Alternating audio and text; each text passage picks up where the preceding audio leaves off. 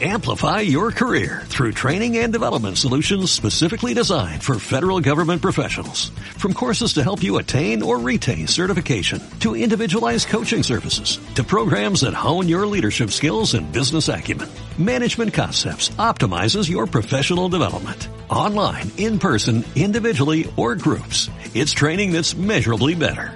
Learn more at managementconcepts.com. That's managementconcepts.com. Autopsia de la Psique. Bienvenidos.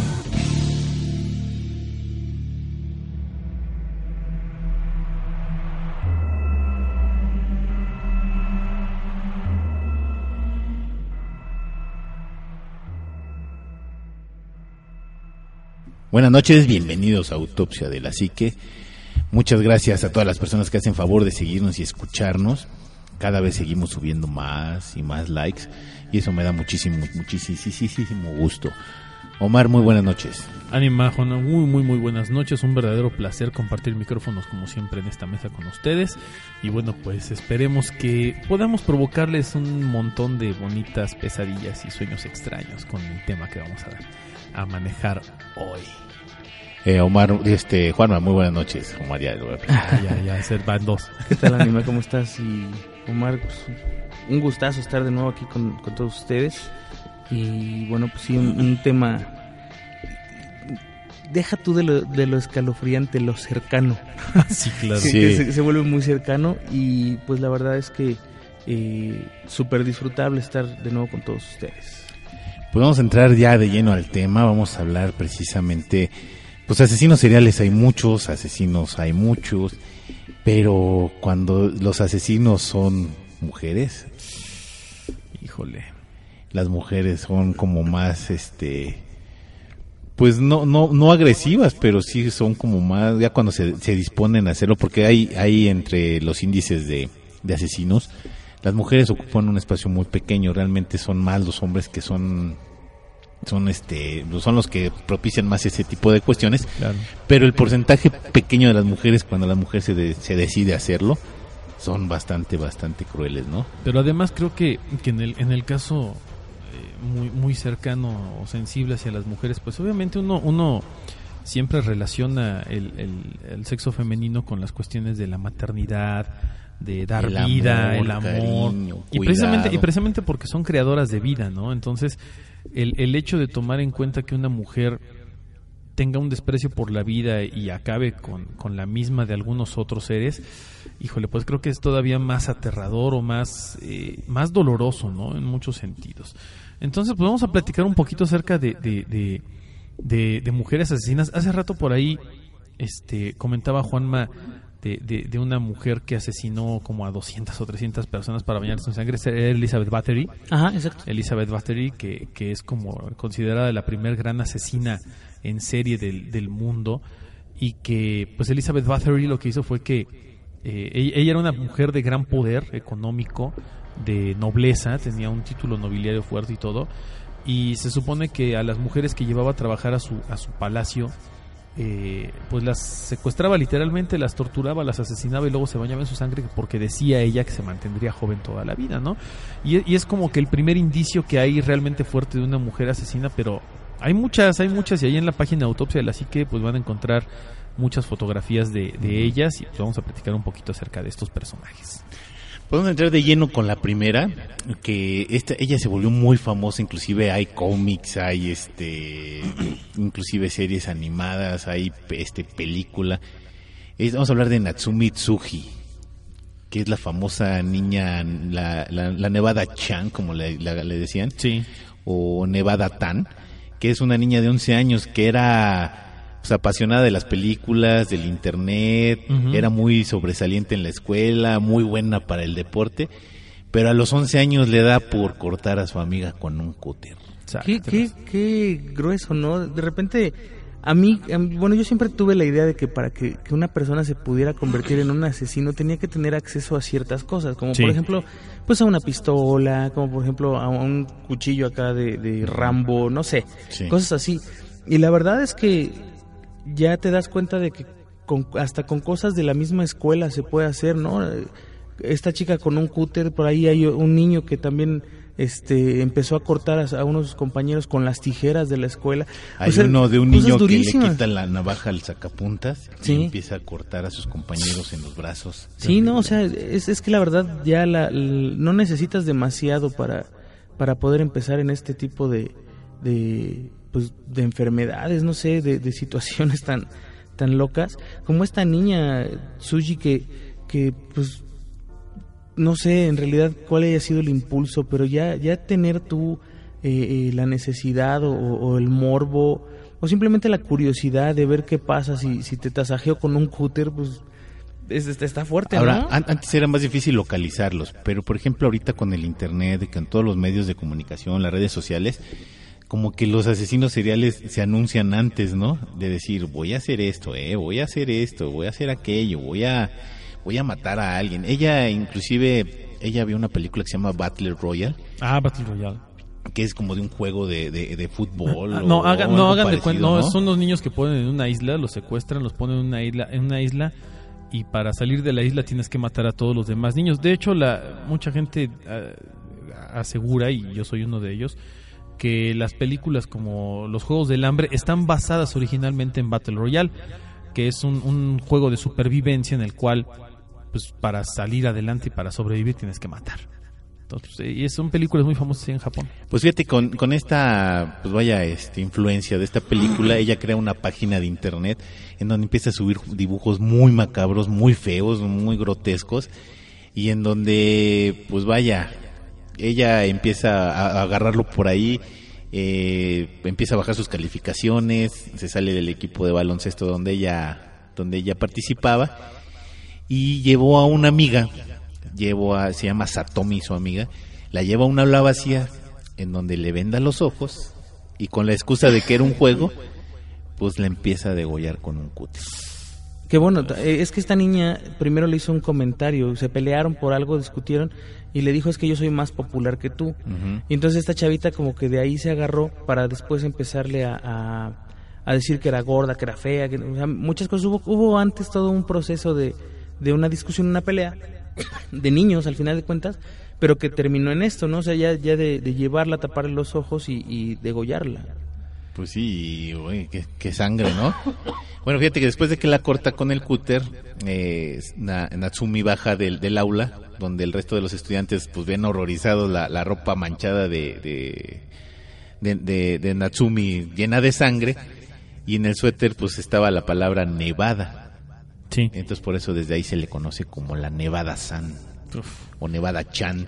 Pero qué, qué, qué terrible, ¿no? Mm, Sí, y fíjate, Una niña. Y, y luego llega la policía y pues Natsumi confiesa su crimen así como si nada.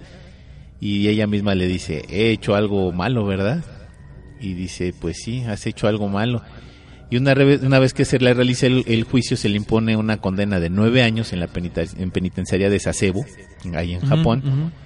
Y pues en la cárcel la visitaron psicólogos, psiquiatras y pues determinaron que Natsumi estaba perfectamente sana, o sea que lo hizo con conciencia de.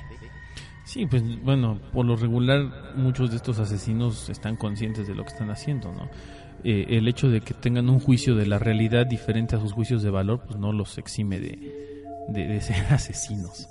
que, que es, es en realidad fuerte, ¿no? Porque siempre, bueno, hemos platicado en algunas ocasiones de niños asesinos eh, y de lo difícil que es el trato con estos niños Pues en sí. cuestión mediática y en, y en cuestión de, de qué información puedes y qué no puedes dar. De hecho, ellos en, en esta niña, las dos, eh, durante el juicio fueron eh, muy muy X, pues, o sea, no se podía decir su, su verdadero nombre por protección de los mismos menores, porque además era era una, una condena o estaba enfrentando una condena no tan grande, entonces cuando saliera de prisión, pues iba a quedar marcada si, si, si se daba Pues su sí. verdadero nombre.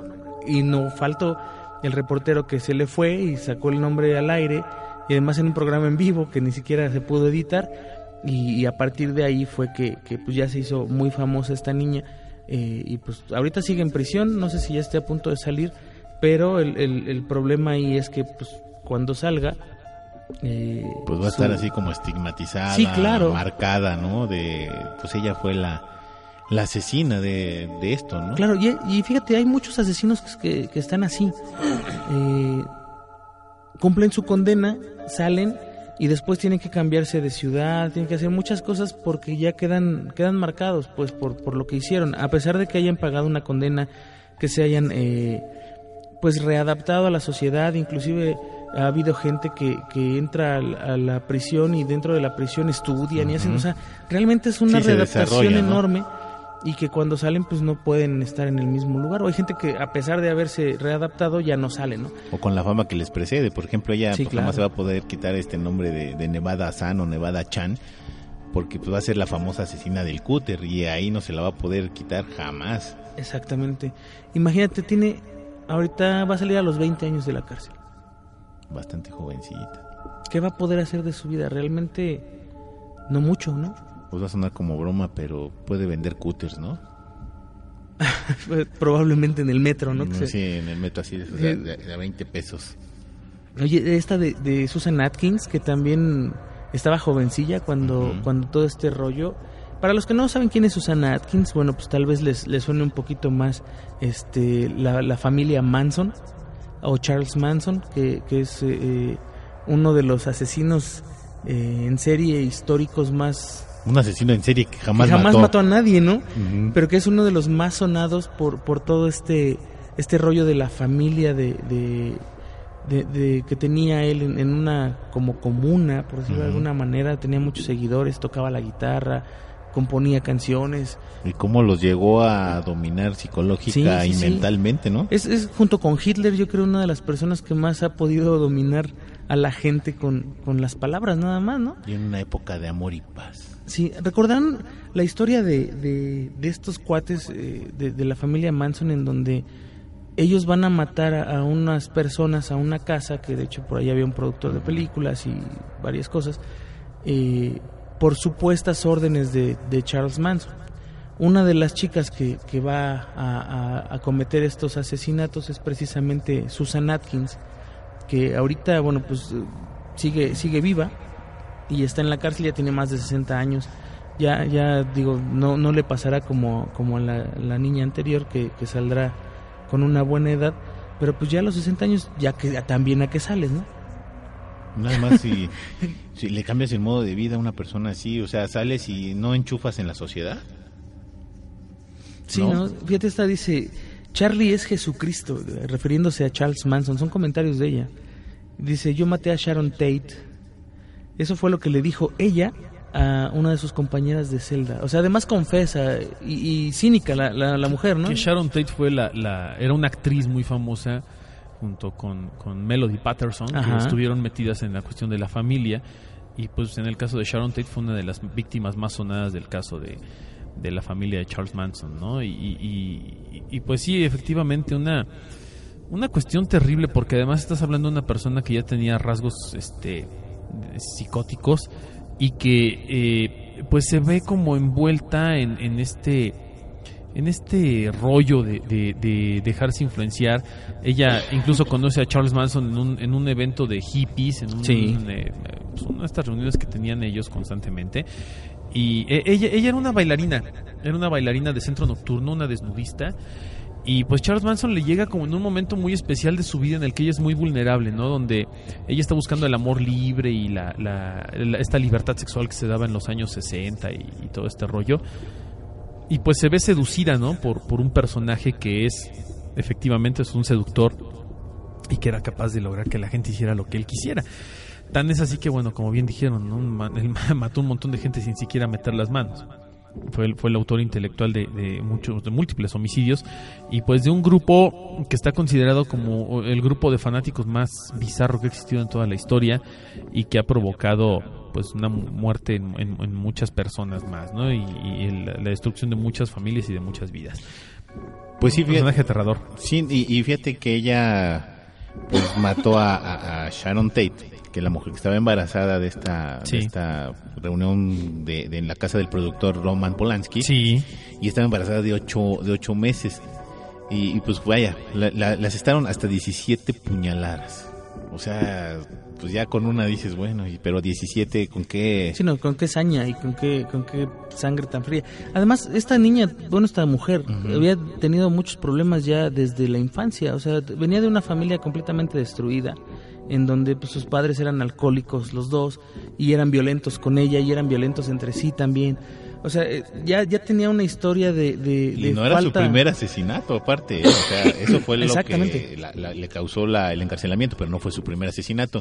Fíjate que ella declara, dice, yo maté a la perra mientras suplicaba por su vida y la de su bebé. Y la mató porque estaba harta de oír cómo, cómo gritaba. Sí. Hombre. Imagínate, pues si ya te van a matar, pues uno grita, no sé, yo creo que hace un montón de cosas, ¿no? Y bueno, ella, ella, este, pues pierde la cabeza. Eh, obviamente en esta colina, pues mataron a, a Jack, este, Jack Sebring, que era el peluquero de las estrellas de 34 años, que recibió un balazo y siete puñaladas. A la millonaria Abigail Folger, de 25 años, que murió a causa de 28 puñaladas. En el cuerpo de su novio Wojtek Frosky, de 32 años, contabilizaron 51 puñaladas y dos disparos. A Steven Parenten, eh, un amigo del, de- del jardinero, fue, fue asesinado por cuatro balazos.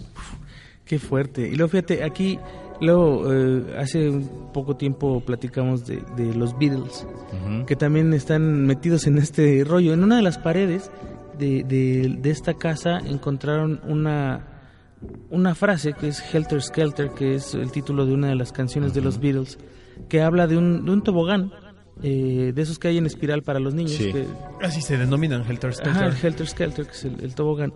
Y que Manson había hecho la interpretación de la letra de esa canción y Sí. la había tergiversado toda. A su gusto. Y, y que con eso fue con lo que les, les lavó la, la cabeza a estas personas. Que bueno, ella ya la traía más este, en blanco, ya nada más era cuestión de escribirla encima, ¿no?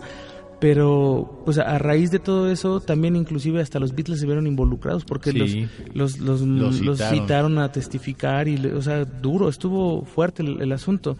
Ahora, la hazaña del- de, ca- cabe mencionar que no fue ella sola la que la que la que cometió los asesinatos iba con, con otra mujer y otras personas pero pues sí como que es la más este sádica de La más sádica, sí, y la que ya tenía como ciertos antecedentes de haber asesinado, como que la que era la de mayor experiencia en este tipo de cuestiones, ¿no?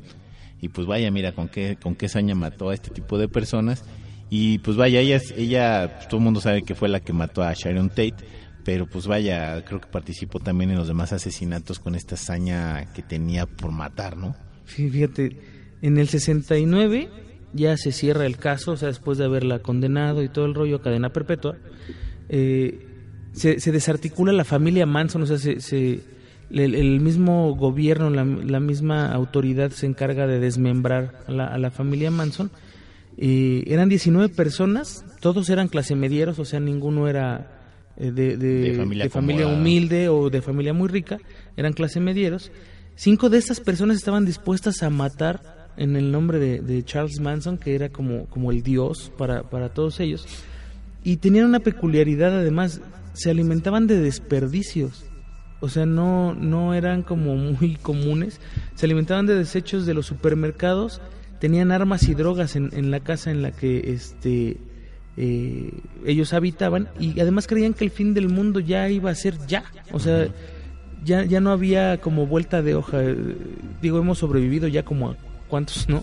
Pues acaba de sí. pasar Sí, uno apenas de hace pasar unos uno- días. unos- Hay, hay un video de Charles Manson en donde cambia de caras como 20 mil veces, Ah, se sonríe, o sea, cara de diabólico.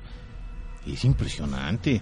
Es que tiene una facilidad el tipo. ¿eh? Ahora imagínate siendo pues así como muy conocido tuyo de pues vaya que tienen las mismas las mismas este pues vaya metas, los mismos Sí, sí, objetivos, pues vaya, es un cuate que te pudo haber manipulado eso y mil veces más, ¿no? Claro. Y bueno, pues no vayamos muy lejos. Aquí en, en, en, este, aquí en México, en el país, ha habido muchas mujeres asesinas.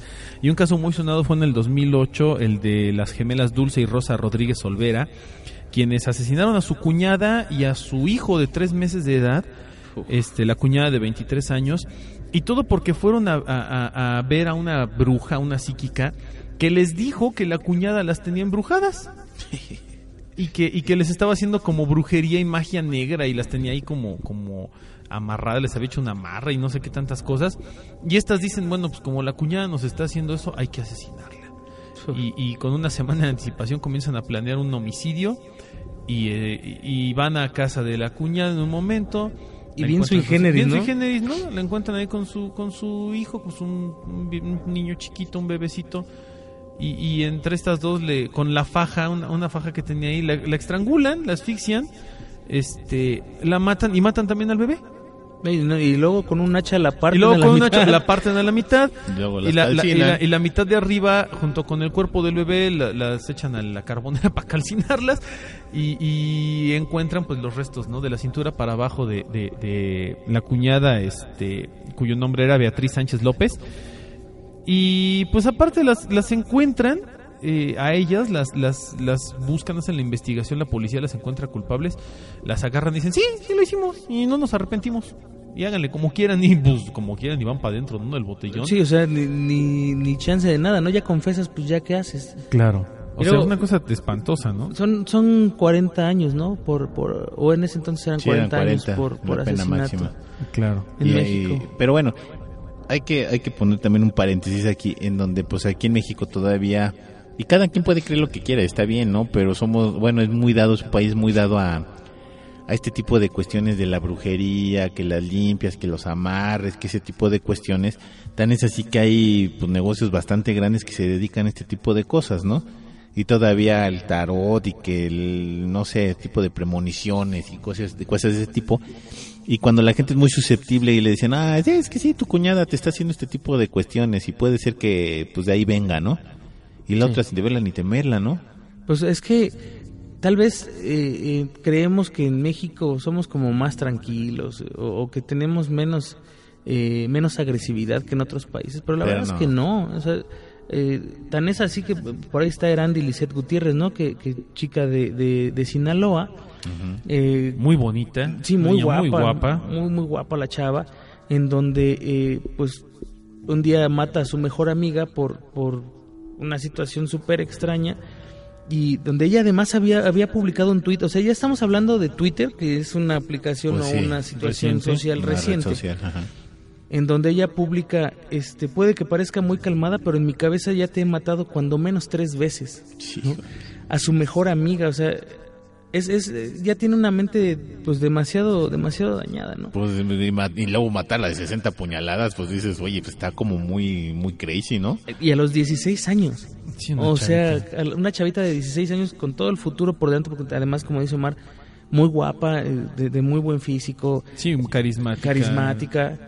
Y a lo mejor, pues dices, y bueno, el, el, el, el meollo del asunto es porque ella, su amiga publicó una foto de, de, de, de Lisette desnuda. Ajá, sí, que, que, se- que ella filtró unas fotografías de ella desnuda y que por eso fue. Sí, claro, y tienes razón de enojarte, de ponerte de malas, pero pues no como para matarla. Y además dijeras, bueno, la- la- publicó sus fotos desnuda y estaba bastante gacha, pues órale, ¿no? Tenía algo de qué arrepentirse, pero pues, no, una niña muy bonita, muy guapa, que, que a lo mejor hasta pudo haber hecho una denuncia formal, ¿no? De, de, de, eh, no una demanda o algo y, y- y ahí hubieran, las cosas hubieran seguido un, curso legal. Pero no, dice, pues yo mejor tomo la justicia en mis propias manos y, lo que quiero hacer es cobrar venganza, porque es eso. Y decide matar a su amiga. La coserla, No, no. coserla puñaladas, Sí, no. literalmente. Grueso, grueso. Luego por acá dice, no digo nada, pero en mi mente ya te maté cruelmente, que fue el primer tweet. Después este pone por ahí algunas otras cosas. Escribió, soy una pendeja en uno. Ajá. En otro publica, Dios mío, ¿qué hice? O sea, como que le entró después el, El arrepentimiento, arrepentimiento. ¿no? De, de haber hecho todo, todo esto. Y antes de que la agarraran todavía fue a la capilla. Ah, sí, estaba, sí, todavía estaba fue a la ella capilla. y, y dices, híjole, pues qué sangre, qué sangre fría, ¿no? Mm, Pues helada, atole en las venas. Fíjate, ella fue a platicar con, con, su, con su amiga.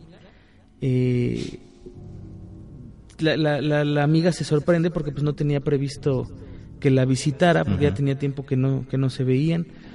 Anel, que es la, la chica que, que, que murió, abre la puerta, la invita a pasar y le dijo que pues, se subieran a la recámara para platicar, como siempre lo habían hecho en- durante toda la amistad. Estuvieron platicando un rato, Erandi le dijo, oye, ¿sabes qué? Este, voy al baño. Eh, el baño está en la planta baja, pero en lugar de, de ir al baño, ella fue a la cocina y agarró el cuchillo. Se regresa al, al- al cuarto con el cuchillo escondido y eh, Anel estaba acostada viendo la televisión eh, de lado. Entonces llega esta chica, Erandi, con el cuchillo y por la espalda le mete 60 puñaladas hasta que la pues la mata. Luego pretende No, pues ya limpiar. con 60 puñaladas. Sí, sí, pues sí, luego- quieras. Luego pretende limpiar las manchas de sangre, o sea, intentó limpiar ahí, pero ahí dejó el cuerpo y dejó todo y se va. O sea, ahí deja nada más a la, a la amiga. Eh, la chica esta, eh, Erandi, fue detenida eh, después cuando fue al funeral de la, de la amiga, o sea, ahí es donde la detienen. Eh, imagínate tú lo- la confusión que traía en la cabeza, o sea, en ese periodo de tiempo de que deja la casa y luego regresa al funeral, es cuando publica los tweets de, de soy una pendeja. Entonces antes no ¿Qué se hice, tomó no? selfies ahí. No, júralo, júralo, y quién sabe si lo haya hecho, ¿no? Pues, no. Eh, ahorita la, la, la onda con los jóvenes eh, de estas edades, entre los 16, 14 años hasta los 20 años, 20 y tantos, está, está muy de moda esa parte de, de estar presumiendo lo que uno hace. Sí, fíjate que sí.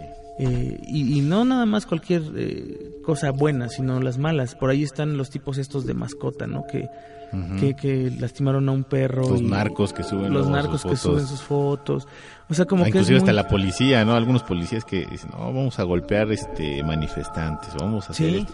Y dices, bueno, pues ya, ya sí es como que ya es una mente así de, pues ya no es normal, ¿no? No, y es algo muy retorcido. Retorcido, sí. La siguiente mujer asesina es, y, y creo que inclusive le dedicamos un programa completo de autopsia de la psique. Así es, a Claudia Mijangos, la famosa llena de Querétaro, de, de la cual, bueno, pues eh, yo, yo lo que les recomendaría es que buscaran ese podcast porque es muy completo. Sí. Hablamos acerca del caso Mijangos, de lo que dice la versión oficial, de lo que dice la leyenda urbana y de lo que se filtra por ahí también en otros medios que, que nos ha llegado, en donde, bueno, pues vemos que esta mujer puede ser desde una psicópata asesina enferma mental hasta una víctima de una li- de literalmente una conspiración. Sí, sí, sí. Pues así, a- así a grandes rasgos, nada más menciona qué fue lo que pasó, Juan Mateo. Este, Pues, tú te la sabes la, la historia. La, la historia es que eh, el esposo, ella, Claudia y su esposo tenían a sus, este, a sus hijos. Eh, un, un día llega la, la- una persona que le ayuda a, a llevar a los niños a la escuela. Llega, encuentra que, que, la, bueno, abre la puerta y lo primero que ve es el cuerpo de uno de los niños, con las paredes manchadas de sangre. Y bueno, encuentran después que Claudia había asesinado a los, a los niños. eh, todo porque el marido le había dicho que, que, que ya no quería estar con ella, que se quería divorciar. Luego por ahí está el, el, el chisme de que pues ya tenía un amante, el, el esposo, durísimo. Eh, a esta, esta señora la, la- se la llevan al, al Ministerio Público, la juzgan y pues por asesinato la, la, la- la encierran. Esa Sí, es como la, la versión corta oficial, ¿no? Eso es lo que pasa.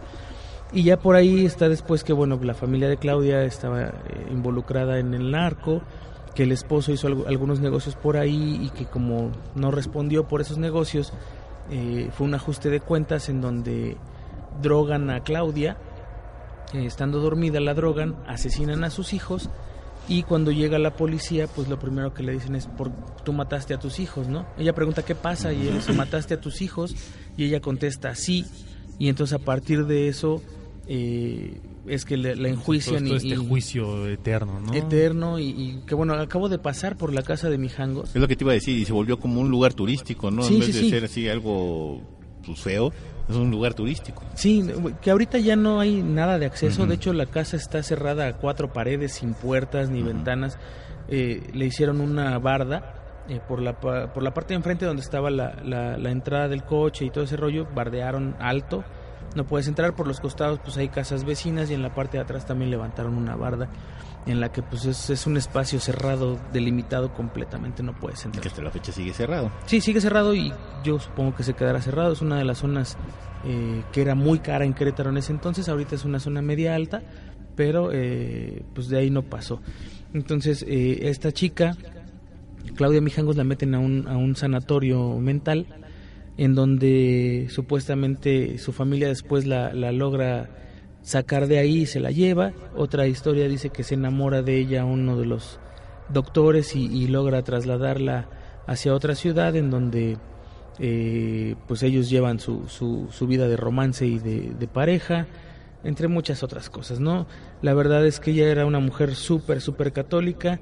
Eh, sus hijos iban a, a, a, tomar catecismo con, con, un padre que se llamaba Ramón ahí en, en, la ciudad de Querétaro, otro padre que también se llamaba Rigoberto, eh, por ahí dicen que, que, uno de los padres la acosaba sexualmente, o sea, es una historia muy larga, de verdad si la quieren escuchar completa, busquen el podcast porque es muy interesante. Sí. Pero la situación es que, pues, esta mujer, la versión oficial, la sitúa en el, en el lugar del crimen, apuñalando a sus hijos y, y matándolos tanto en la planta alta como en las escaleras y en la planta baja de, de y, su deja, casa. y, dejando un verdadero baño de sangre, ¿no? y, Literal. Y, hablando de México, bueno, pues tenemos a Evangelina Tejera Bozada, la famosa reina del carnaval de Veracruz, que nació en 1965 y bueno, pues hay, hay, una, hay una cuestión muy interesante, como ahorita, ahorita estoy como cayendo en, en, en, en juicio de algo. Eh, al menos estas dos últimas de las que hemos hablado, pues eh, Claudia Mijangos también tenía como, como cierta belleza física, no era fea, no, era, bastante guapa, guapa, guapa. La, la, anterior chica también, y esta, esta niña también, quien bueno, eh, literalmente lo que hizo fue eh, tener, tener una, una serie de problemas más que nada como mira, que ella como que, como que, es una asesina que está justificada no pues más que justificada yo creo que es, es entendible su situación. Mira ella era hija de ella era hija de un médico que eh, pues prácticamente encerraba a su esposa eh, la maltrataba igual que a sus hijos era alcohólico les les llegó a apuntar con una pistola amenazarlos de muerte etcétera etcétera. Sus padres se divorcian su hermano más chico, Juan Miguel, se queda con su madre y Evangelina, bueno, pues estuvo un rato con ella. Y cuando sus padres se separaron, ella tenía nueve años. Sin embargo, bueno, pues tuvieron broncas económicas como todo mundo, ¿no? Su mamá pues le reprochaba cosas, entre ellas que eh, pues ser mujer le ocasionaba más gastos. Evangelina estudió hasta más o menos tercer grado de secundaria y después se fue con su papá. Se convirtió prácticamente en la sustituta de la mamá y, y e invirtió pues tiempo en, eh, y dinero para tratar de sacar en y eso es algo muy común en México exactamente o sea, que la mamá se va a trabajar y la hija mayor hace como si fuera la mamá sustituta hace de comer para la para el papá sí, lo, sí, y los hermanos mamá, para todo el mundo ¿no? y mira es, fueron fueron fue una época buena para esta chica porque ella jugaba al tenis tocaba el piano iba a eventos sociales siempre con su papá. Era una niña guapa bonita este y obviamente bueno pues le entró a, a, en Veracruz hay un carnaval que yo creo que el carnaval más importante que se hace aquí en todo México. Yo creo que sí el, el de, de Mazatlán, Mazatlán, son los dos más fuertes como carnavales. Y bueno pues a Evangelina en 1983 la seleccionan como como la reina del carnaval. Pues también gracias al apoyo de, del papá no porque pues fue así como algo sí acuérdate que ahí la reina bonito. no es tanto por belleza sino no, también no, por el aporte económico hasta política y demás no económicamente no eso a los 18 años y pues con todo el futuro por delante. Y a su lado les cogen un rey feo que es Octavio Mardones el Tabo que era pues un cuate bastante poco agraciado no el gobernador de Veracruz quien era Agustín Acosta Lagunes eh, Corona Evangelina sin embargo pues al final no pudo ir el cuate este él, él, lo había aceptado ponerle la corona y todo pero pues por distintas cuestiones no va. Y en como siempre la niña después de eso pues, se dedicó a andar con el papá en la vida social.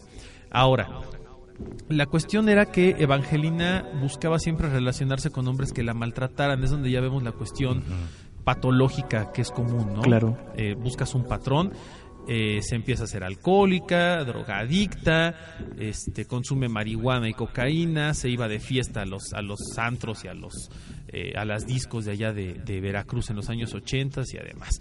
Y bueno, pues Evangelina, el, el martes 8 de febrero del 83, que comienza el carnaval, la gente quema en la calle un muñeco de, de pues, gran tamaño que representa el mal humor y al otro día Evangelina recibe del comité organizador el vestido que se supone que va a utilizar durante su reinado.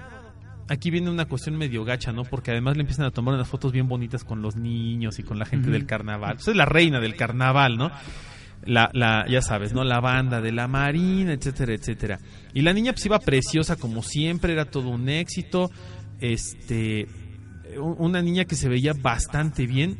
Pero después de todo esto, justo en las calles de Independencia y Rayón, enfrente de un edificio de departamentos, justo es donde, donde Evangelina cometería después una serie de, de, pues de crímenes que son terribles, ¿no? Ella se hace amante de un médico muy importante que era casado. Ahí viene, ahí empiezan las cosas, ¿no? Lo que ella está buscando. Ella era mitómana, o sea, mentía mucho. Eh, tenía problemas con su hermano, el, el que se había ido a vivir con su mamá, y se muda al edificio de departamentos de la Lotería Nacional, arriba de un, de un local de Telas México, en la esquina precisamente de Rayón de Independencia, donde este, había terminado antes su, su desfile y como su super reinado de la, de la reina del carnaval. Vivía con sus, ya tenía hijos, este, tenía su esposo, ella era eh, común, era común que ella hiciera fiestas ahí con los hijos y todo presentes, donde había drogas, alcohol, sexo y, y cosas así terribles, porque además ella acostumbraba, pues como era una chica de sociedad, Estamos hablando a los 18 a años. los 18 años. Esto ya tenía 23, fueron eh, cinco años después. Y en el 89 Evangelina ya no puede más. Su madre dejó de ayudarle económicamente, ya no tenía trabajo, ella vivía pues de lo que le prestaban, no tenía dinero, lo poco que tenía se lo gastaba en drogas. Y bueno, pues obviamente se empieza a poner mal y sus hijos la fastidiaban mucho, pues como obviamente todos los niños, ¿no? Mamá, necesito algo, me hace falta esto, etcétera, etcétera. Los golpeaba frecuentemente y los dejaba encerrados en, el apartamento. Y aquí es donde viene, ¿no? La cuestión terrible. Durante un, un ataque de furia, a causa del llanto de los niños, Evangelina se vuelve loca y explota. En esta, en esta situación se da que el 18 de marzo del 89 a las 10 de la mañana con 30 minutos, Evangelina aprovecha esa mañanita para realizar lo que había pensado. Toma de los pies a Jaime, el mayor de sus niños de 3 años de edad, y lo azota repetidamente contra el piso, destrozándole por completo el cráneo. Y no se detuvo hasta darse cuenta de que estaba realmente muerto. Y después va por Juan Miguel, el más chiquito que tenía dos años, y de la misma manera lo azota en el, en el piso, lo golpea contra la, la sala de los muebles del departamento, este, le astilla el cráneo del, del niño y pues prácticamente lo, también lo asesina literalmente a azotones. El suelo pues queda manchado de sangre y esta mujer ni siquiera se, se dignó en limpiar la, la, la zona de- del desastre, ¿no? Y una versión señala que mete a los dos niños al horno de la cocina con la idea de incinerarlos, pero pues quería deshacerse después de las cenizas para que fuese más fácil, pero el horno no tenía ni la potencia suficiente ni las capacidades para poder lograr con esto, por lo que los cadáveres únicamente se cocieron. Y lo que sigue queda grabado en la memoria de Veracruz por siempre. Evangelina colocó los cadáveres sobre la mesa, tomó varios cuchillos para cortar la carne y con frialdad muy precisa, literalmente destazó sus dos hijos, les cortó todas las partes del cuerpo, dejó el tronco nada más, enterró los trozos en los macetones que tenía en la casa, depositó todo ahí los cadáveres y después rellenó con tierra lo que faltaba y luego arregló las plantitas para que se vieran bien. Ya liberada de sus hijos, Evangelina no se dio tiempo de llevar los macetones y ponerlos en la terraza del departamento y la gente pues los podía ver desde la calle y muchas personas pues, los vieron constantemente y ahí permanecieron durante más de un mes mientras Evangelina seguía con su vida normal y, y las cosas de los niños quedaron exactamente tal cual el día del asesinato. Entonces, bueno, después de todo eso, eh, alguna vez incluso dicen que se permitió algunas bromas con una amiga que las visitó y que le mostraba las plantas de los macetones y le dijo que crecían eh, así porque los abonaba muy bien. Y su hermano menor Juan Miguel, que, quien tenía 19 años de edad, sospechó que la, la había algo raro porque pues ya no había visto a sus sobrinos. Y bueno, ante él sería quien Evangelina en un arranque de llanto y locura le confesó que los niños estaban enterrados en las macetas.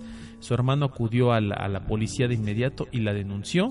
Llegaron los agentes de la policía, entraron al departamento, revisaron la casa, removieron la tierra y las plantas de los macetones Y efectivamente. y efectivamente encontraron los trozos ya en estado avanzado de descomposición de los pequeños niños asesinados por su mamá. Y bueno, pues ella llorando decía que los niños habían muerto por desnutrición y que se había limitado a sepultarlos. Como ella ya tenía antecedentes de mitomanía, de ser mentirosa, compulsiva, pues bueno, obviamente No le creyeron. le- no le creyeron. Eh, el detenerla, pues obviamente le, le, le cercena su consumo de drogas, de alcohol, tiene síndrome de abstinencia, le hicieron pruebas de laboratorio. Bueno, la mujer estaba total y completamente mal, eh, ya estaba muy trastornada. Y bueno, pues finalmente se, se derrumba ante la fiscal Noemí Quirasco, con quien termina por confesar todo con la fiscal y eh, pues eh, hace, hace público no esta, esta situación de que ella ya había asesinado a sus hijos. Entonces fue una cuestión terrible eh, viene, viene toda una historia tremenda en donde hablan acerca de que si es enferma mental o no, de que si ahí tiene que ir a un psiquiátrico, todo lo que, lo que le pasó. Y bueno, pues realmente es una historia tremenda donde, donde termina ella en el penal de Allende, ahí en Veracruz. Y pues eh, ahí conoce a otras asesinas y demás, ¿no? También, o sea, empieza a, a- a contactarse con personas de este tipo. Pues, a final de cuentas, sus, sus reuniones sociales ahora con gente de su mismo tipo, ¿no? Exactamente. Y entonces, eh, Evangelina, fíjate que, que es algo terrible porque hasta en Veracruz hay un chiste muy malo que dicen para los niños, ¿no? Que los educan diciéndoles, y si te portas mal va a venir la reina asesina por ti. O sea, la reina del carnaval. Una, una cosa terrible. eh, hasta la fecha mucha gente y muchos veracruzanos cuentan historias acerca de la casa que ya está abandonada y está en total y completo deterioro, donde dicen que pues, si pasas en algún momento de la noche escucha- escuchas los gritos de los niños todavía. Fíjate que No, una muchas, espantosa, ¿eh? propiedades aquí en México que sí, cuando pasa alguna un tipo de situación así, pues ya ni las habitan, ya se No, quedan ya así, no. este, Se quedan en deshabitadas, habitación fantasma. ¿no? Lo, lo más fuerte es eh, que, bueno, el edificio termina quedando abandonado después de un incendio, pasan varias cosas ahí, pero hay gente que dice que, que todavía escuchan a, a los niños o los ven Sí, claro. en ese lugar. Lo que es todavía peor, Que ¿no? no, no, durísimo. Yo, yo, por lo general siempre digo algo con, con, con este tipo de asesinos, pero de verdad esta mujer me deja sin palabras. No, es que es... es- Es, es, Ay, es yo creo que es lo peor que, que puede alcanzar un ser humano. Es, es matar a sus hijos, ¿no? Sí. Y más con esta hazaña y más con esta, eh, pues, situación tan desquiciante de, de cocinarlos, de cortarlos, de, no, de verdad, no, no, no me merece ningún tipo de, de comentario la mujer. No, la verdad es que una, una verdadera llena en toda la extensión de la palabra. Yo no entiendo Y, por y qué. estamos hablando de la de Veracruz, ¿no? Sí. Pero la que sigue, Elvira Luz Cruz, Uy, la fiera la de la Jusco. Fiera de la Jusco. Hasta hay una obra de teatro y una novela y no sé qué tantas cosas. Originaria de Michoacán. De Michoacán. Y maltratada por sus padres, pobreza extrema.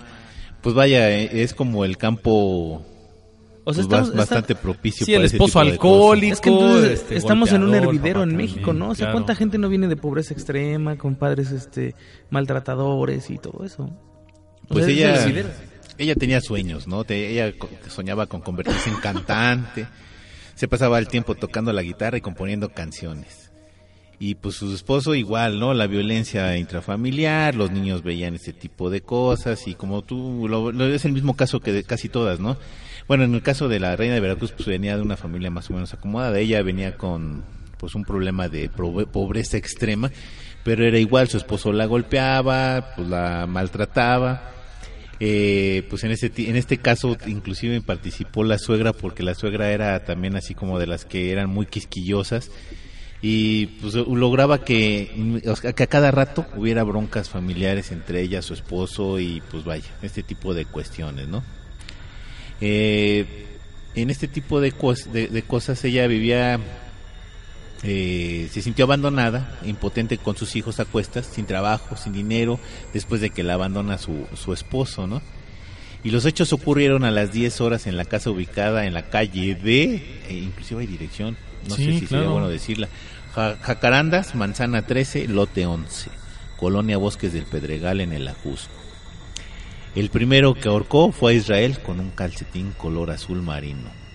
Sorprendió al niño por la espalda. A Eduardo la ahorcó con un trozo de tela y a Marbella con un fajero para bebé. Y al terminar de matar a los tres, se dirigió hasta donde se encontraba la más pequeña, María de Jesús, y con sus manos le tapó la boca y la nariz hasta asfixiarla. Y después intentó suicidarse con un mecate, usando el, el cadáver de María de Jesús como peso adicional. Ay, bueno. Está terrible eso. O sea, ya en qué Dios momento santo. llegas a pensar eso, ¿no? Ah, dices, dices, necesito un peso. Ah, pues está el cadáver de mi hija. Y para su mala pongo. suerte llegó la suegra. que llega la suegra. Llega la suegra. Justo cuando ella se estaba colgando y la suegra literalmente evita que se suicide y, y la, la encuentra, pues la deja inconsciente y entonces llaman a la policía y se arma el zafarrancho, ¿no? Como siempre. Y lo peor es que ella alegaba lo que estabas diciendo, Anima, que no tenía para darles de comer, que no tenía dinero, que ya estaba desesperada, que no le gustaba ver a sus hijos llorar, que la familia era mala, que el esposo era malo, que la suegra era mala, y lo que ella había hecho era liberar a sus hijos de, de esta mala familia y que prácticamente ella se arrepentía de no haberse podido suicidar para irse con sus niños. Nada más que mentalidad. Y lo peor es que termina en la cárcel, termina ahí en el reclusorio, de, en el penal de Xochimilco, y 10 años y algunos meses después sale sale libre por por pues por conducta porque sale por libertad anticipada y demás Por irregularidades en el Pero proceso. en el son- proceso y muchas Fíjate cosas que ¿no? este caso estamos hablando de la mujer de la de la de la, de la Jusco, pero en los ochentas fue un momento como muy muy pues muy malo para México porque veníamos de una crisis económica bastante fuerte, luego se juntó con lo del terremoto y las y la situación económica en el país no era muy buena. Hubo un alto índice de suicidio precisamente porque uno no alcanzaba a pagar que las tarjetas o que los gastos mínimos bás- básicos indispensables, no había para comer, un montón de cosas que orillaba a la gente a hacer este tipo de cosas. Fue como, como los 80 fue como que un tiempo muy marcado para ese tipo de cuestiones, ¿no? efectivamente Y pues lamentablemente pues así fue que, que se da este tipo de, de cuestiones y Oye, pues vaya, por, digo, por lo que estoy viendo y hay muchas más que nos faltan aquí de México sí. este y, y que bueno pues obviamente están en Y el- ella mujer salió libre ya, ¿eh? no ya salió libre ella, ella salió En el libre 93. en el En el 93, 93. Aquí cerquita en Xochimilco. Y aquí Eh, viene una que es famosísima que es la tamalera asesina Híjole, Trinidad esa- Ruiz esa fue famosísima la tamalera no la tamalera Inclusive asesina. en la serie esta de mujeres asesinas hacen referencia, ya no no no es la misma, pero sí hacen referencia. Sí, acá en ¿no? la acá en la colonia justo Sierra al sur de la ciudad, este los vecinos notan que de repente en la casa, en un lote baldío aledaño a la casa 508, apestaba a muerte y que pues, a cuestiones en descomposición. La gente piensa originalmente que eran pollos que se habían muerto cercanos a una granja, pero pues el terreno, como muchos predios de la capital, estaba abandonado hacía mucho tiempo y lo utilizaban los vendedores ambulantes y la gente que pasaba nada más por ahí, pues para solventar sus necesidades corporales y de vez en cuando pues de basurero. Hasta que el 19 de junio de 1971 un empleado de limpia pública encargado de recoger la basura a las, en las 10 híjole. cuadras que le tocaba barrer desde las 5 de la mañana, se iba a retirar cuando los vecinos le pidieron que le echara un vistazo al lote baldío y se llevara un, un, un costal este de donde venía toda la peste. Dos, dos vecinas chismosas, como siempre, acompañan al trabajador de, de la- del departamento de limpias, entra al terreno con las dos mujeres que abren sus bolsos para pues darle unos centavos al barrendero. Este, y él esperaba, pues obviamente encontrar un pico, unas patas de pollo, porque le habían hecho lo de los pollos, pero pues no, no encontró eso. Al abrir el costal que estaba cosido por los qué cuatro costados, ¿no? Así imagínate. como película de, de- de- terror. Sí. se acercan los dos policías, abren con una navaja eh, la bolsa y luego luego lo primero que sale Es una mano. es una mano. Una cosa espantosa. Y bueno, sale un pie ahí protegido con un calcetín y empiezan a investigar y dicen, ah, caray, esto no está como, como que muy bien. Y en fin, lo y que además le pasa es faltaban que- partes a- a- a- al es cuerpo. ¿no? Eso es lo peor. Eh, fíjate que ya cuando, cuando se empieza a hacer como la todo el análisis, Armar el eh, rompecabezas literalmente. Alma Rompecabezas descubren que, bueno, Trinidad Ruiz Mares, la famosa tamalera asesina, este. eh, eh, eh, ellos en- encuentran que el cuerpo pertenece a, un hombre corpulento y grande. Y bueno, pues aquí es donde vienen los, los hechos, ¿no? Porque eh, las descubren quién es por las huellas dactilares él. Trinidad lo que hizo fue lo siguiente. Ella le pide un hacha a la dueña de la vecindad donde vivía, agregando que este pues la iba a utilizar para cualquier cosa, ¿no? Eh, Pablo estaba en calzoncillos, cenó, se puso a ver la tele, estaban pasando una pelea de box, este estaba pues como siempre todo el, el- el- asunto, el, el papá le había puesto una matraquiza a los hijos, ella sacó un bate que tenía guardado, le metió un golpe en la cabeza, bastante bueno y con eso se lo quebró prácticamente. La tamalera Trinidad declaró que lavó muy bien la sangre que se derramó del cuerpo de Pablo, esconde su ropa bajo el colchón de la cama, limpia cuidadosamente el hacha y el cuchillo que utilizó con los cuales literalmente los des, lo Sí, destazó. lo, de- lo destazó. Pone la cabeza en un bote grandote, que es de esos de bote- botes de alcohol de 20 litros, y le hirvió y guardó en el costal el resto del cuerpo, ocultándolo debajo de la cama, pues para que sus hijos no lo vieran. Después, tratando de aprovechar el cuerpo, le arrancó trozos de carne de las piernas y utilizó esa carne como relleno para los tamales que vendió los días siguientes, ahorrándose así un poquito de dinero y sacándole ganancia al cadáver. Mucha gente comió carne humana siquiera sin Imagínate, saberlo. imagínate. Y es que los tamales para la gente que nos oye fuera de la República Mexicana, eh, pues es un, un alimento bastante común en la ciudad, ¿no? Que ya desde las comemos 5 tamales. de la mañana ya están vendiendo los tamales. Uno ver, eh, inclusive tú hoy, hoy traías un tamal en la mañana. No, no, no, no, te lo vendió esta señora.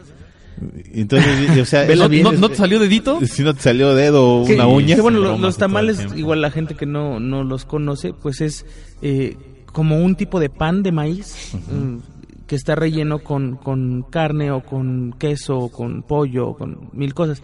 Y ella utilizaba esas partes del cadáver para rellenar sus tamales y venderlos.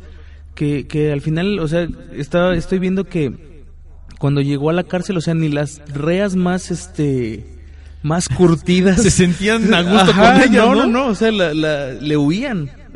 Ya, ya para tener ese, esa, esa fama, pues que seguramente la, la precedió por muchísimos años, es, es durísimo.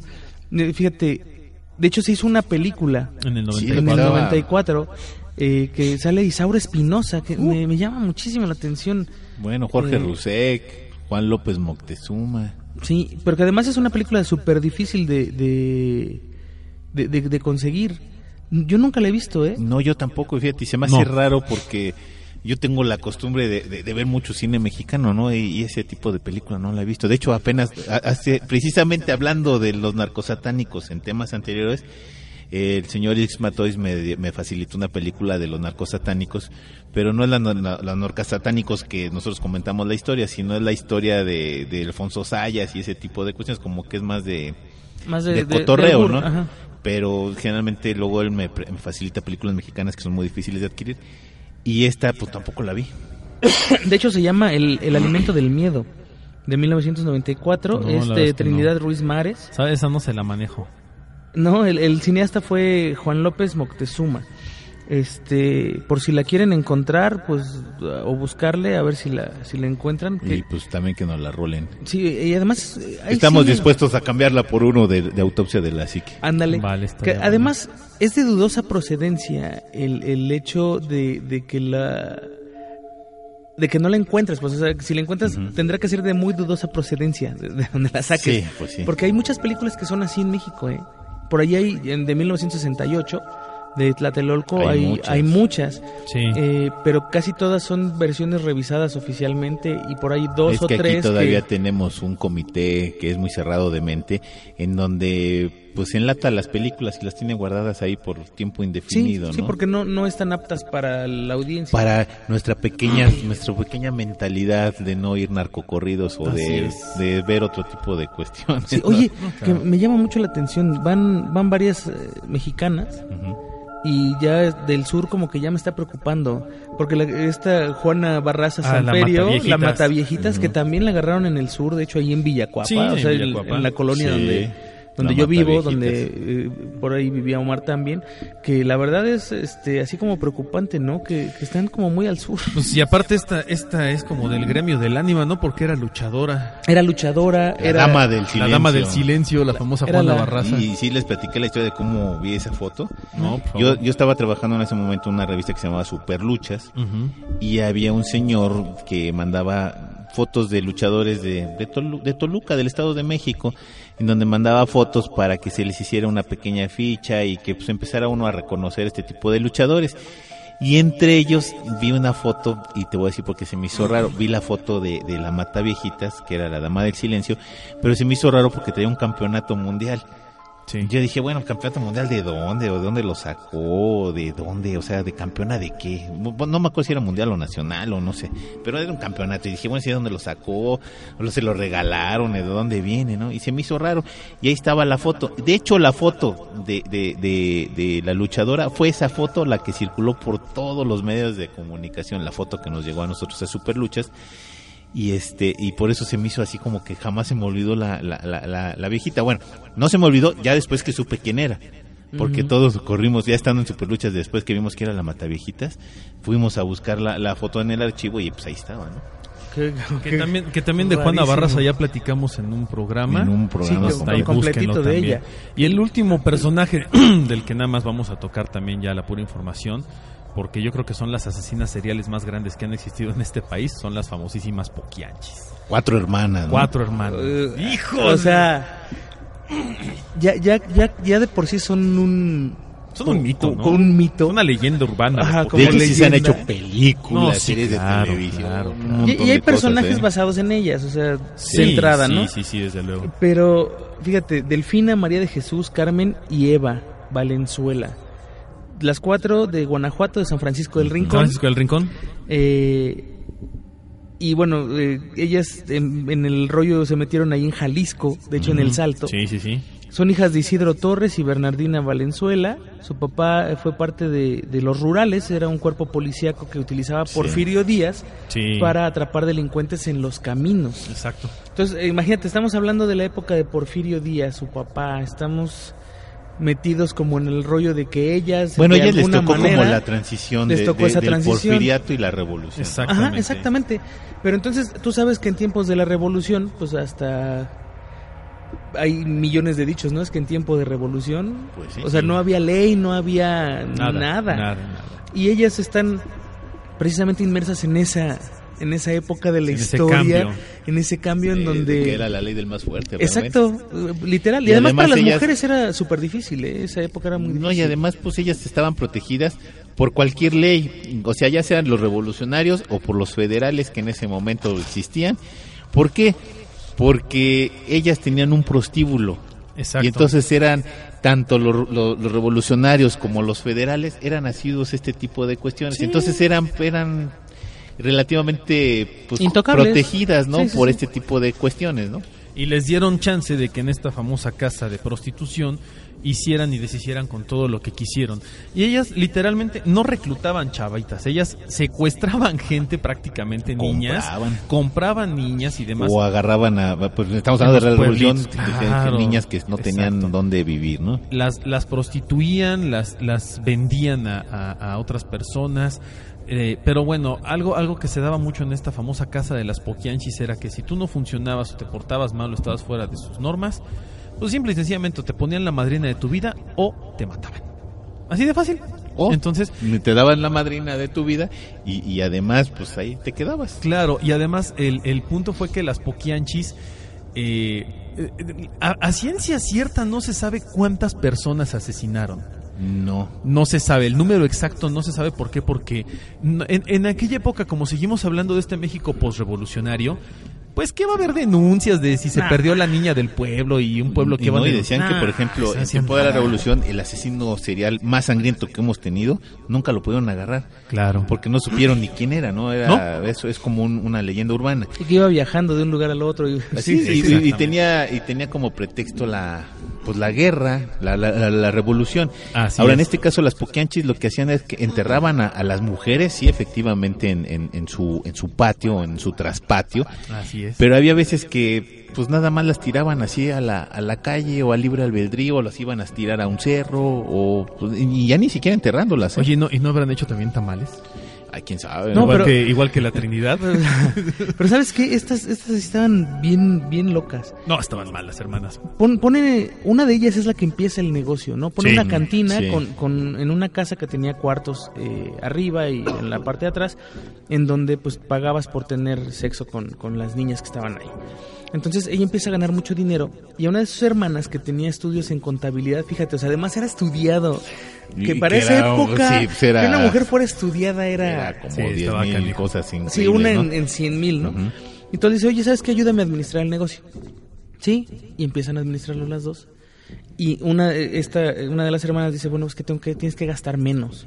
Ah, pues si tengo que gastar menos, entonces ahora ellas de lo que ganan me van a comprar a mí mi maquillaje. Y, mi- y entonces obliga a que con el dinero que ellas ganan, pues también le, la empiecen a mantener. O sea, échale todo lo que ya ganaba más aparte que la mantuvieran.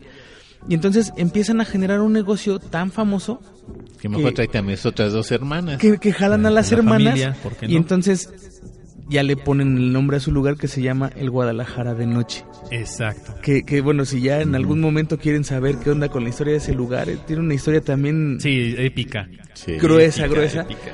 Pero eh, al final empiezan ellas como a, como a generar todo un negocio de la ilegalidad total, así de... Son, son las primeras grandes Es que te tratantes digo de que blancas y demás. Como era muy recurrente a la prostitución, tanto los revolucionarios como federales, como porfiristas, inclusive altos, altos mandos porfiristas iban ahí. Generales, comandantes, este, sargentos y demás del ejército. que- Bueno, eso es un inicio, porque Sí, creo que ya las agarran en el 50, 40.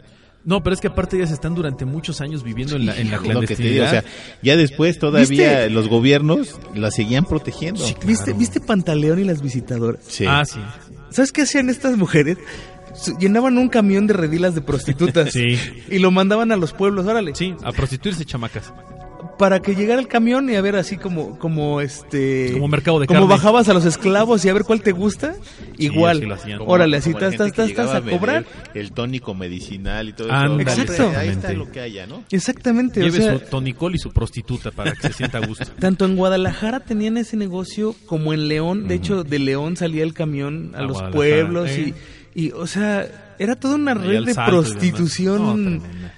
Pero enorme entre Y, las y hay, y hay cuatro. que recordar que esa zona jamás estuvo estable, inclusive Ah, antes, menos. antes, antes de la revolución era un lugar muy inestable en donde pues era la ley de la pistola. Sí. Viene la revolución, pues obviamente balazos por todos lados. Después la revolución, la guerra de los cristeros y esa zona siempre estuvo como que muy, pues vaya, llena de guerra hasta no sé, antes de la Segunda Guerra Mundial. Sí, era, un- era una zona sin ley, Fíjate, literalmente. El, el primer eh, burdel que tuvieron se llamó La Barca de Oro, que hacía referencia a una de las canciones mexicanas de, de, de- de por esa época.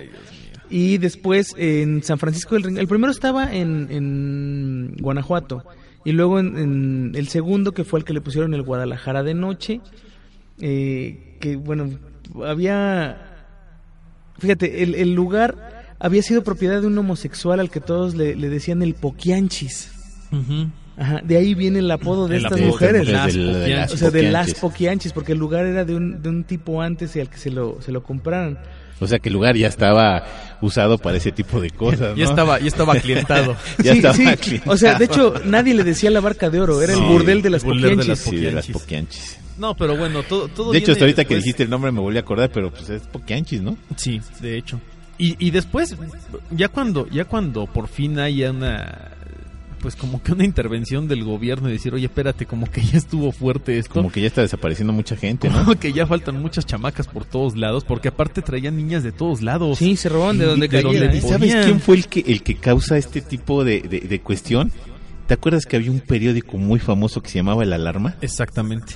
Que era de las portadas que veías se viola- descuartizola. veías, híjole, 20 mil cosas de carne sacaba, bastante sí, fea. Esos títulos bonitos. Un periodista de este periódico empieza a indagar qué A es lo que pasaba en este en este tipo de cuestiones. Sí, porque se, ya, ya había reportes de, de gente desaparecida, de gente perdida, de gente secuestrada y demás. Y entonces es cuando empieza a investigar y poco a poco va descubriendo la podredumbre que, habría, que había, donde había involucrada gente de la política, de la sociedad, de la cultura y obviamente todo terminó con estas cuatro hermanitas, ¿no?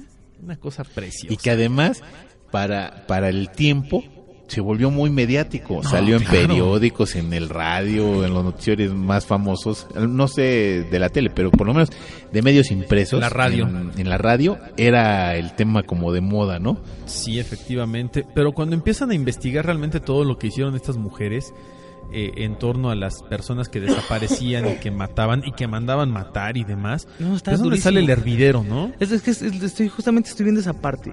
Fíjate, cuando se robaban, o tenían el sistema, ¿no? Iban a los pueblitos y me gusta esa niña, con llevaban ayudantes hombres, iban y se la robaban, así Sí, como tal. Literalmente. Y si no se las podían robar porque había gente con ellas, iban y les ofrecían trabajo, o hablaban con los papás y O les dinero. ofrecían trabajo. Se las Sí. llevaban. Luego, ya en el burdel, eh, cuando una de las mujeres ya se ponía pues tan mal que no podía trabajar, la sacaban al patio, hacían una zanja, la, la metían en la zanja y la enterraban viva. O Viva. sea, les valía Sí. dos cosas. Si la mujer se embarazaba, entonces la mataban. Sí. Si llegaban a ser los niños, na- nacían los niños, lo- por, por alguna razón, Los los, mataban, mataban. y los enterraban en Sí. el traspatio de, de este lugar. De hecho, ellas, entre las cuatro, compran un rancho, Sí. que es como la base ya de, de donde se asientan por muchos años. El nido del águila. Ah, algo así. Y es donde empiezan a enterrar a, toda Sí. esta, a todas estas niñas que, que, pues no sé si venga por aquí en algún lado encontrar cuántas, cuántas niñas Mira, mataron. niñas jovencitas. Niñas de 14 años, que 12 además años, también 13 años. enfermas, ¿no? Sí. Enfermedades que a lo mejor eran crónicas de, de- degenerativas o enfermedades propias del- del- de la sexualidad, ¿no? Exactamente. Sífilis, gonorrea, ese tipo de cuestiones que las llevaban a la tumba inmediatamente, ¿no? Pero bueno, los datos oficiales por ahí arrojaban como sesenta y tantas personas asesinadas por las Poquianchis, pero ya extraoficialmente se hablaba hasta de cientos de... de 400, de- de sí, 400 sí, sí, sí, 450. Una, una cosa impresionante que realmente, bueno, pues eh, termina con, con el reinado de estas mujeres que aparte tenían un gran poder económico, político, social y cultural en el país. Fíjate, tras algunos años de la, en la cárcel, María de Jesús salió libre, se retiró de la vida pública y después desapareció sin dejar rastro, una de las hermanas. ¿no? Sí. Carmen, otra de las hermanas, murió de cáncer en la prisión. Eva fue arrestada en Matamoros y terminó sus días recluidas en un, recluida en un manicomio, ante el terror que sentía por ser linchada. Finalmente, Delfina quedó recluida en la prisión de Irapuato. Un día unos trabajadores remodelaban la prisión, uno de ellos dejó caer accidentalmente una lata de 30 kilos con mezcla de cemento sobre la cabeza de la asesina y Delfina agonizó en el hospital de la prisión durante 15 días, víctima de terribles dolores y murió llorando. O sea, No, bueno, qué cosa tan bonita. una desapareció totalmente, o sea, esa, esa habría como, como a lo mejor algún día hacer una Ya- investigación de ver dónde quedó, de ¿no? haber seguido con el negocio familiar. No, júralo, júralo. Si no les sabía hacer otra cosa. Y, y pues, fíjate que, que lo, lo más lo más curioso de, de- de cómo estamos en el país o cómo estábamos, bueno, no ha cambiado mucho, que, que la, la investigación más científica, más metodológica, más completa, salió en el alarma. Sí. Sí, sí, sí, sí, o sea, dices, bueno, ¿y Gracias, dónde están los México. medios de comunicación en la Universidad del Reforma? Vaya, varios periódicos. No, la, bonito. investigación más completa está en el alarma. Qué Sí, bonito. sí, Y tal tan es así que esa, esa revista en eBay y en, y en otros lados se consigue a precios exorbitantes. Sí, carísimo. Lo que es esa y cuando desenmascararon al santo que Sí, publicaron fotos más de- del santo son las que se compran y se venden más en- de, de- de- vaya, de este tipo de publicaciones de la alarma. Fíjate, esta, esta historia de estas mujeres, de, de las Poquianchis, eh, inspiró una novela que la hizo un escritor mexicano, Jorge Ibar, Ibar- Ibargüengoitia, que se llama, eh, te digo, Las Muertas. Esa, ese es la- el, el libro. Pero también hay una película que Sí, se llama sí, Las Poquianchis, Poquianchis. eh, de Felipe Casals, que también es, es una película que, que de hecho retrata de forma muy burda, si lo quieres ver Muy así, light. por, porque no, no pueden, eh, bueno, por la época en la Por que la se hizo la película y lo que Que es hablamos de los hace 70 rato. y cuando Ujú. estaba este Carmen Beatriz López Portillo con, con una censura bastante absurda y bastante estúpida, ¿no? Pero también está una- un capítulo de mujeres asesinas. De las Sí, que habla de las bueno, poquianchis. no habla Bueno. así como las poquianchis, pero son las poquianchis, ¿no? Sí, claro. Claro. Entonces, o sea, Oye, pero... ah, maldad sí cabe en México, pero gacho, pero ¿no? hablamos de puras asesinas mexicanas, una japonesa y...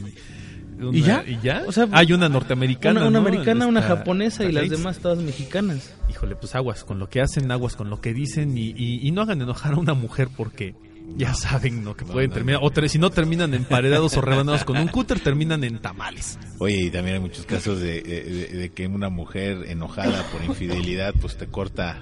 Sí, El oye. amiguito. te- Oye, ese No. estuvo, estuvo grueso eso, ¿eh? Y hay varios casos de ese tipo, ¿no? Y luego lo venden en tacos ahí al pastor, imagínate. No, no, no, qué cosa. No, es que... es bueno, que yo ya, le- está bien ya, ya vamos a pararle, ¿no? Porque desde luego le vamos a dar ideas a la gente y nos van a andar Sí, no, no. diciendo que no. Que nos escuchen bien para que... Sí, no, no, no, No, no, no, este- déjenlo así, chicos. Yo encantado de la vida. Bueno, pues lamentablemente. Saludos, saludos, ¿no hay ahora o qué? Pues no sé si tienes Pues no sé, pero el bueno, señor de la chorro, échatelo, pero, pero deja, es más, déjame meto aquí a la, a la página porque ahora, ahora trajimos el tumbaburros.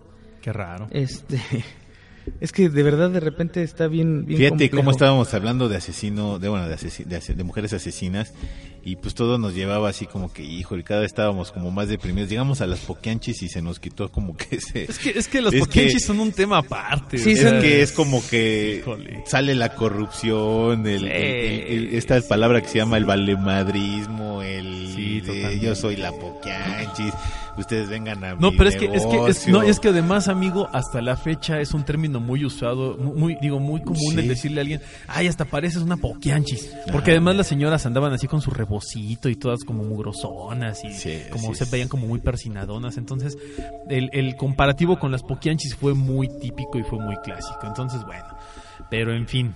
Oye, de los likes de la página, Sí. este, ahí va, ahí va bien, bien duro. Ahorita estoy tratando de abrir la página de, de Facebook, pero la, la red que tenemos aquí como que no se deja. Eh, no te apures. Este, y sí, la verdad es que ha crecido muchísimo, muchísimo. No, no esperé que, que- que creciera tanto. Yo creo que ninguno de los tres que estamos aquí eh, esperamos que creciera tan, tan, tan rápido. Pero acuérdense que cuando lleguemos a los eh, 1500, vamos a Ya dar. falta poco, ya falta Ya poco. falta menos, vamos a dar un, un, un disco a las primeras personas que, que tengan ahí un comentario, ya diremos cómo es la dinámica, este para enviarles la, la, la- pues todos los podcasts ahí en, Todos en los un, capítulos. en un DVD, a ver, a ver en cómo se los mandamos, pero, pero que los puedan tener todos ustedes, junto con algunas otras cosas que, que no, no tenemos públicas, porque pues ya, ya tienen, son de antes de, de, de, de Autopsia de la Psique algunas, Sí. otras son ya de la época, pero de hace mucho tiempo cuando empezábamos. Eh, por ahí tiene, el anime es bien envidioso, pero tiene por ahí unas fotografías y tiene varias cosas que no ha querido. ¿De Sí, qué? yo- No, no, no, yo, tengo, yo tengo unos audios bien bonitos que también vamos a incluir ahí en el... Están audios, están las fotos de, de cuando fuimos a dar la conferencia. Ah, las hoy, hoy que mismo las busco, hoy en- mismo las busco. en- con la que hiciste el póster, el póster que hiciste. O sea, hay varias cosillas ahí que vamos Sí, a, poner este para que ustedes las puedan las puedan tener. Muchísimas gracias. Sigan eh, pues difundiendo la palabra de autopsia de la psique. este, porque pues la verdad por ahí nos decían, "Oye, este qué buena onda que hacen esto." Eh, pues lo hacemos de- con mucho cariño, ¿no? Así es. No- lo, lo, lo planeamos y, y- y nos venimos a, a grabar y todo eh, con la idea, con, con una idea en la cabeza, ¿no? Que es nada más que ustedes se entretengan. Así es, es No hay- no hay otra cosa. no a tomarlo así como tal. Pues esto fue, fue Juanma. Omar, muy buenas noches. Muy buenas noches a todos, gracias por seguirnos. De verdad, muy, muy, muy contento de compartir micrófonos contigo, Anima, contigo, Juanma. Un verdadero placer. Y bueno, pues eh, sigan apoyando, sigan compartiendo sus historias de terror. Mándenlas, mándenlas por escrito, mándenlas por mensaje de audio, por lo que quieran. Propongan temas de los cuales poco a poco iremos desglosando en este su programa. Y bueno, pues a mí no me queda más que desearles aterradoras noches. Yo soy su amigo el ánima de Coyoacán y esto Autopsia de la Psique.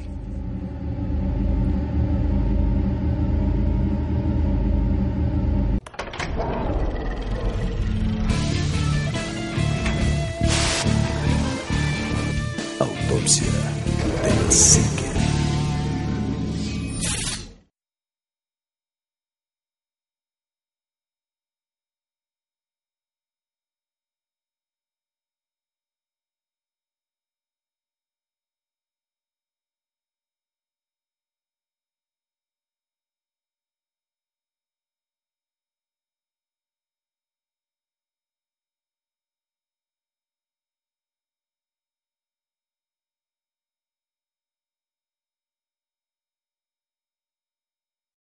Amplify your career through training and development solutions specifically designed for federal government professionals. From courses to help you attain or retain certification, to individualized coaching services, to programs that hone your leadership skills and business acumen, Management Concepts optimizes your professional development. Online, in person, individually, or groups, it's training that's measurably better. Learn more at managementconcepts.com. That's managementconcepts.com.